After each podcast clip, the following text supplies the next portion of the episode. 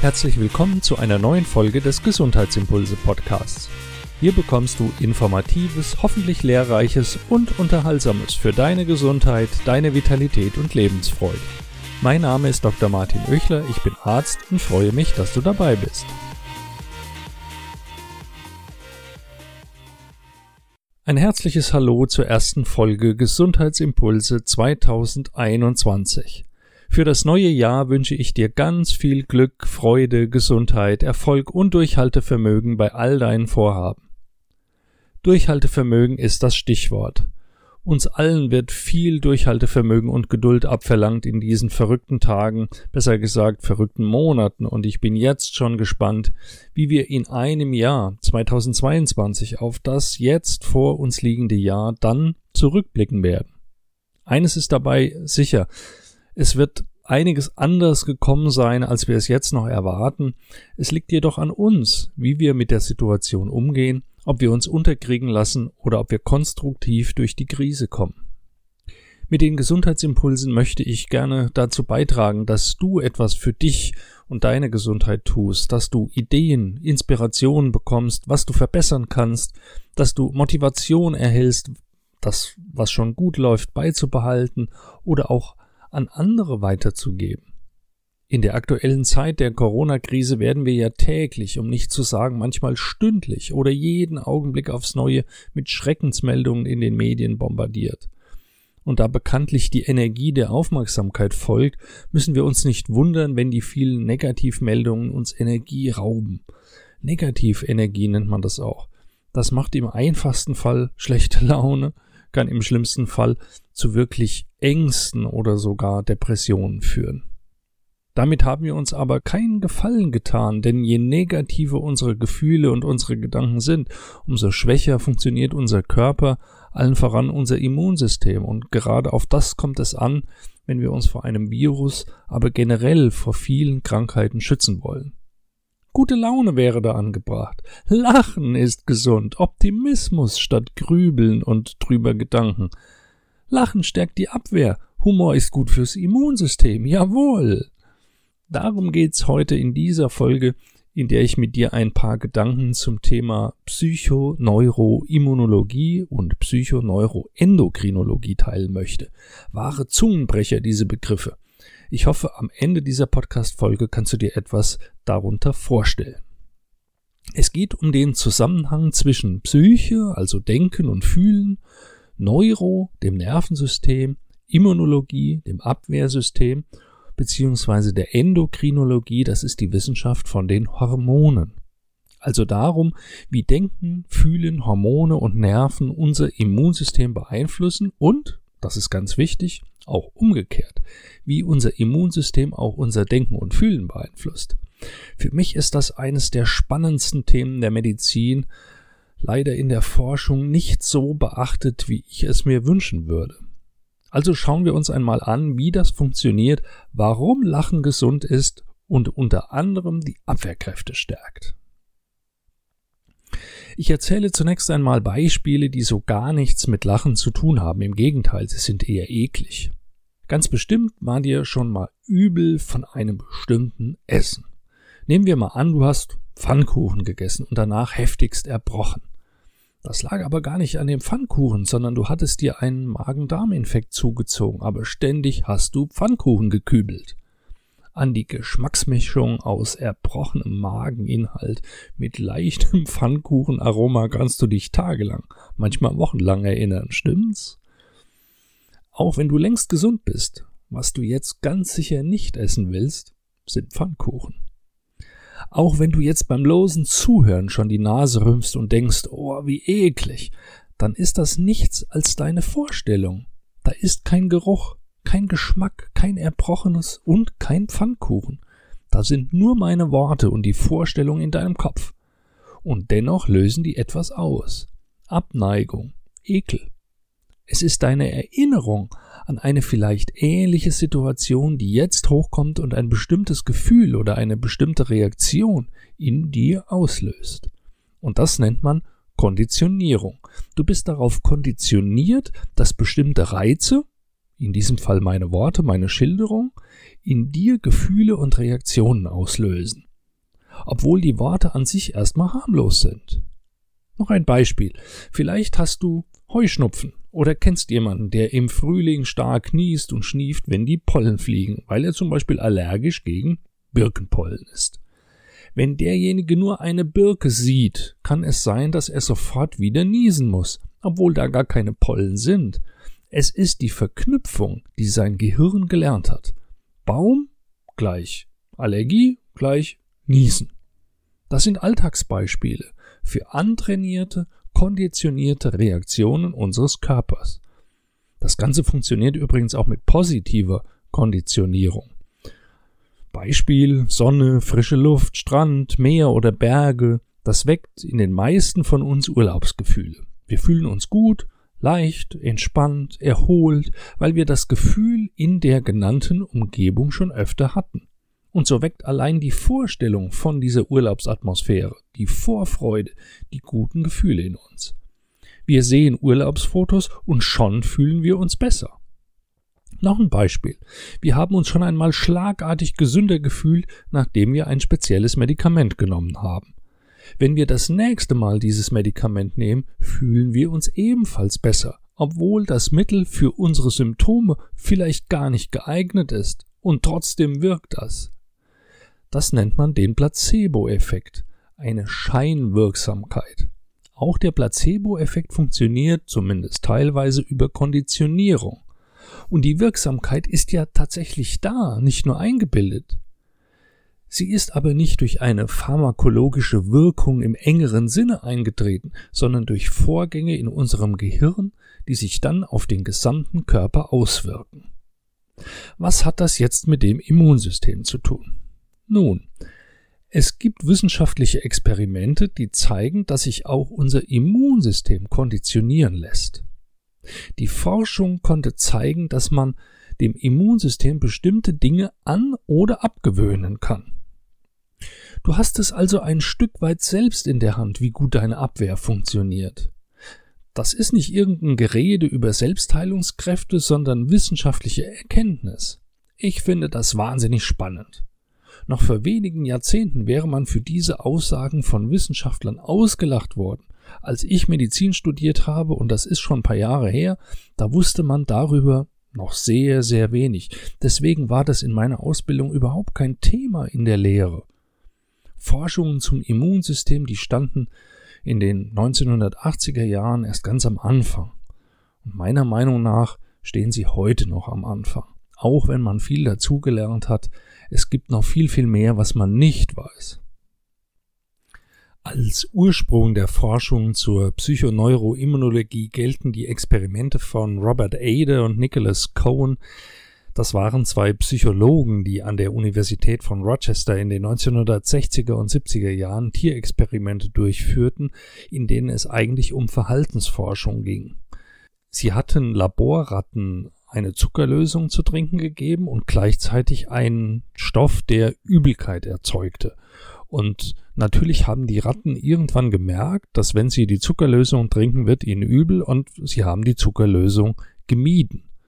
Praktisch als Nebeneffekt fiel den Forschern aber auf, dass dieses, ähm, dieser Stoff, der die Übelkeit erzeugt, das war Cyclophosphamid, ein Zellgift, dass der bei den Ratten auch die Abwehrfunktion unterdrückte, also Infektionen und Unverträglichkeitsreaktionen ließen sich bei den Ratten dann viel leichter auslösen.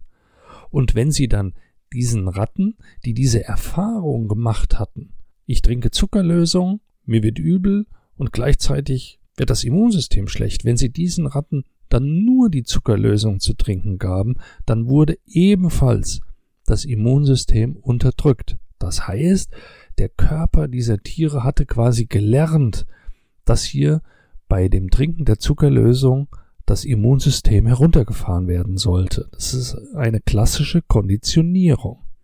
Und das war bis dahin überhaupt nicht bekannt und es war eine Revolution, als Mitte der 1970er Jahre diese Studien veröffentlicht wurden. Inzwischen konnte das auch beim Menschen bestätigt werden, dass sich Funktionen des Abwehrsystems, des Immunsystems konditionieren, das heißt lernen lassen.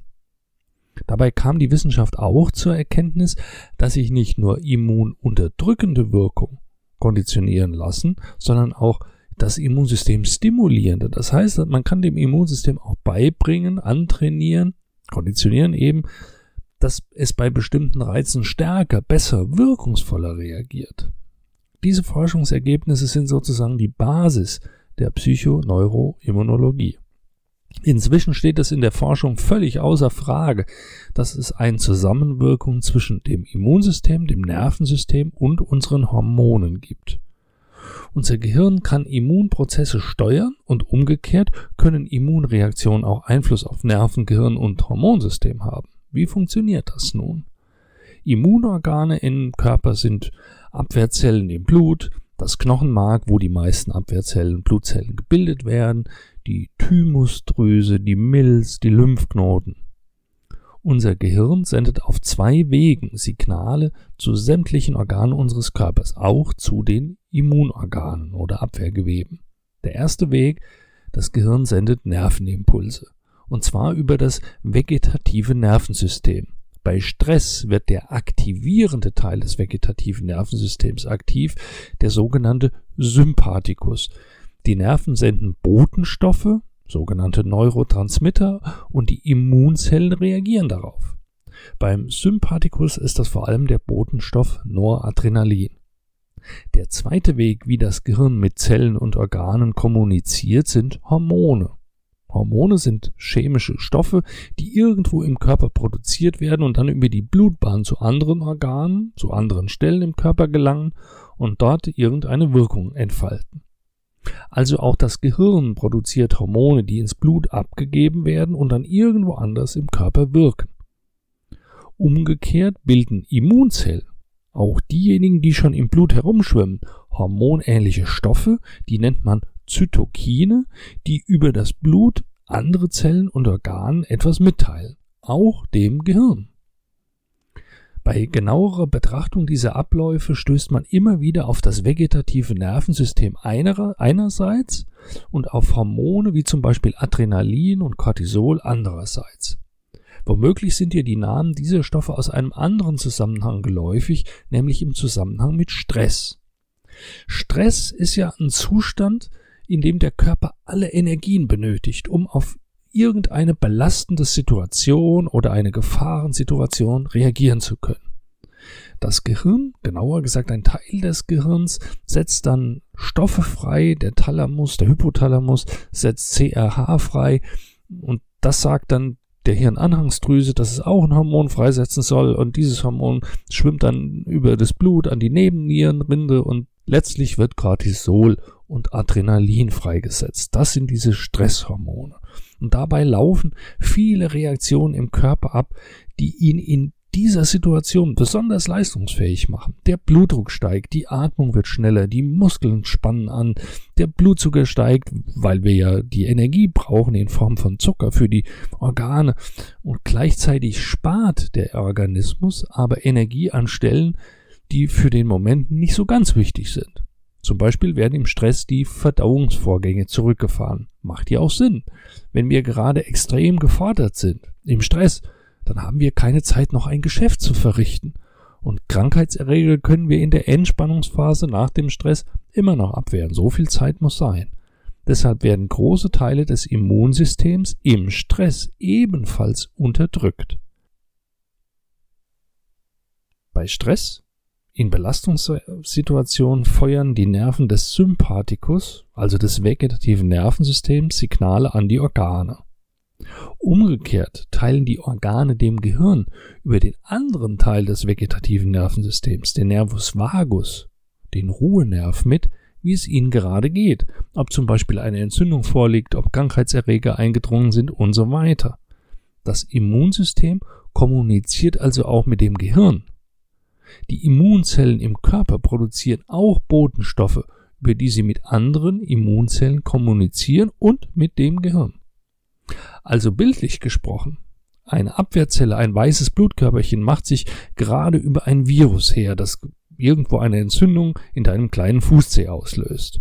Dieses weiße Blutkörperchen produziert Zytokine, das sind Nachrichten, also so eine Art WhatsApp im Blut, die zu deinem Gehirn gesendet wird, damit das Gehirn Bescheid weiß, was hier gerade los ist. Auch andere Immunzellen sind in der WhatsApp-Gruppe und bekommen die Nachricht, dann können sie zum Beispiel auch zum Fußzeh kommen und dem weißen Blutkörperchen helfen. Die genaue Wirkung jedes einzelnen Zytokins auf das gesamte Immunsystem ist noch nicht bekannt. Hier muss noch viel geforscht werden, bis man das gesamte System wirklich versteht. Was man aber weiß, ist, dass bei chronischem Stress vermehrt Cortisol gebildet wird. Und Cortisol, die aktive Form des Cortisons, das du ja auch als Medikament sicherlich schon mal gehört hast, Cortisol und Cortison wirken Immunsystem schwächend. Ein wichtiger Abwehrstoff in den Schleimhäuten ist das sekretorische Immunglobulin A, das kommt in den Atemwegen, in der Nase, im Rachen, in den Bronchien vor. Und dieses Immunglobulin A sinkt im Stress. Deshalb bist du stärker gegen Erkältungskrankheiten und Infekte in den Atemwegen empfindlich, wenn du Stress hast. Viele Abwehrzellen werden bei chronischem Stress in ihrer Zahl oder in ihrer Funktion gehemmt. Sie arbeiten im Stress weniger. Das wird als Open Window Phänomen bezeichnet. Hier ist Tür und Tor offen für Krankheitserreger.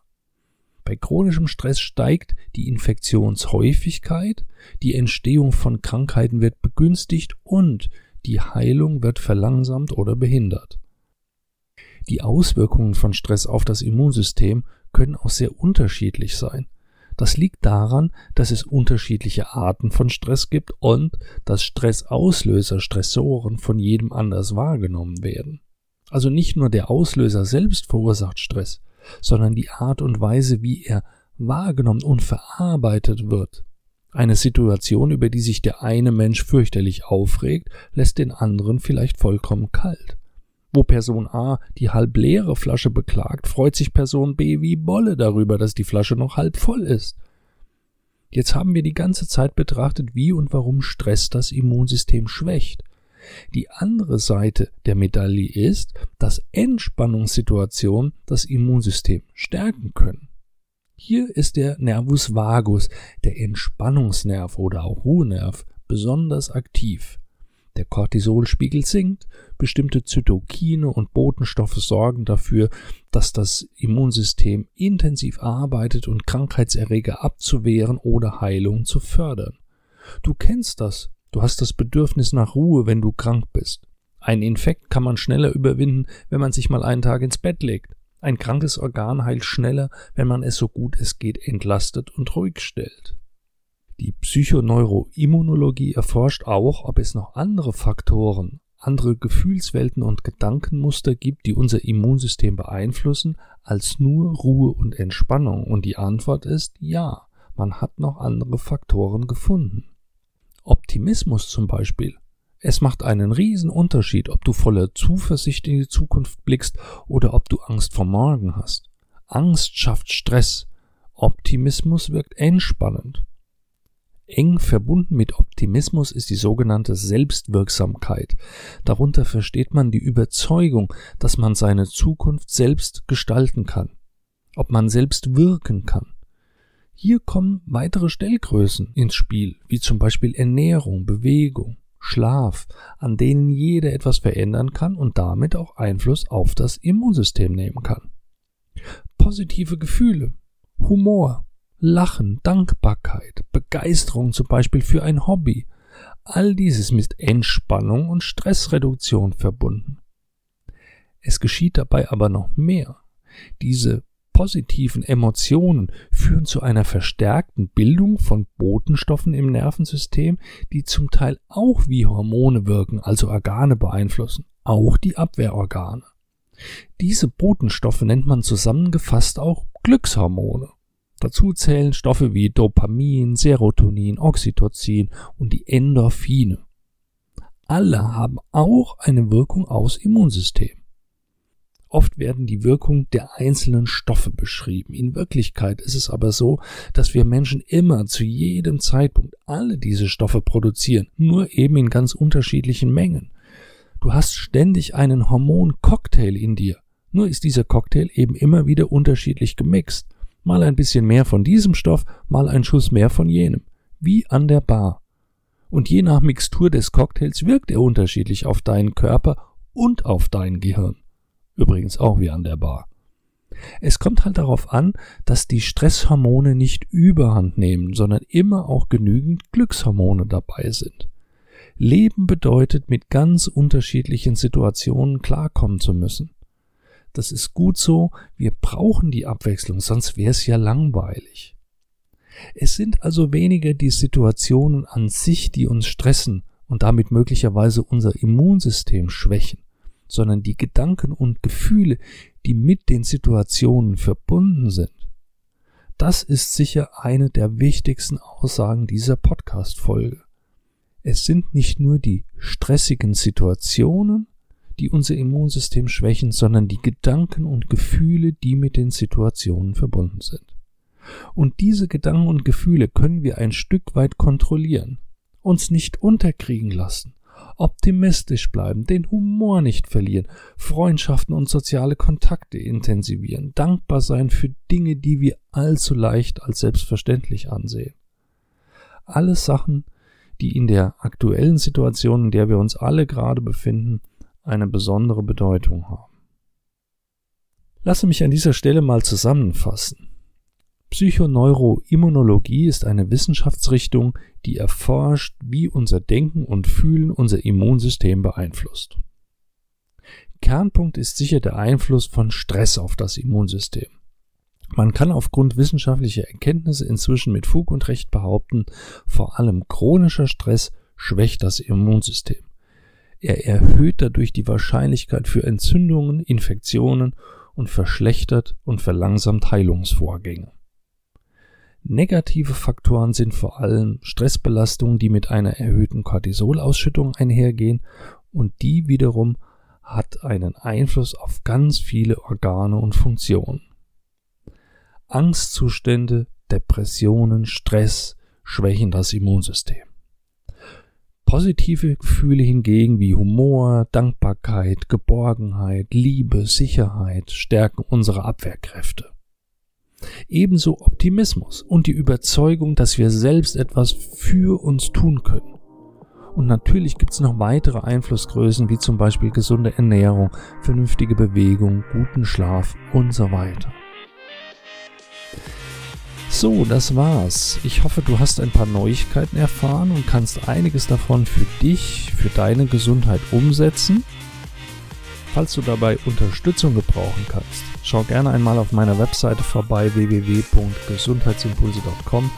Dort findest du den Punkt Gesundheitscoaching. Da unterstütze ich dich gerne im persönlichen Austausch oder natürlich auch online. Wenn du Fragen hast, schreib mir. Ich freue mich auch auf Kommentare, Meinungen, Anregungen, Kritik auch auf Social Media, Instagram, Facebook, zu den Posts, zu dieser Podcast-Folge. Bis zum nächsten Mal. Ich freue mich, wenn du wieder zuhörst. Bleibe gesund, vital und glücklich. Dein Martin Oechler von gesundheitsimpulse.com.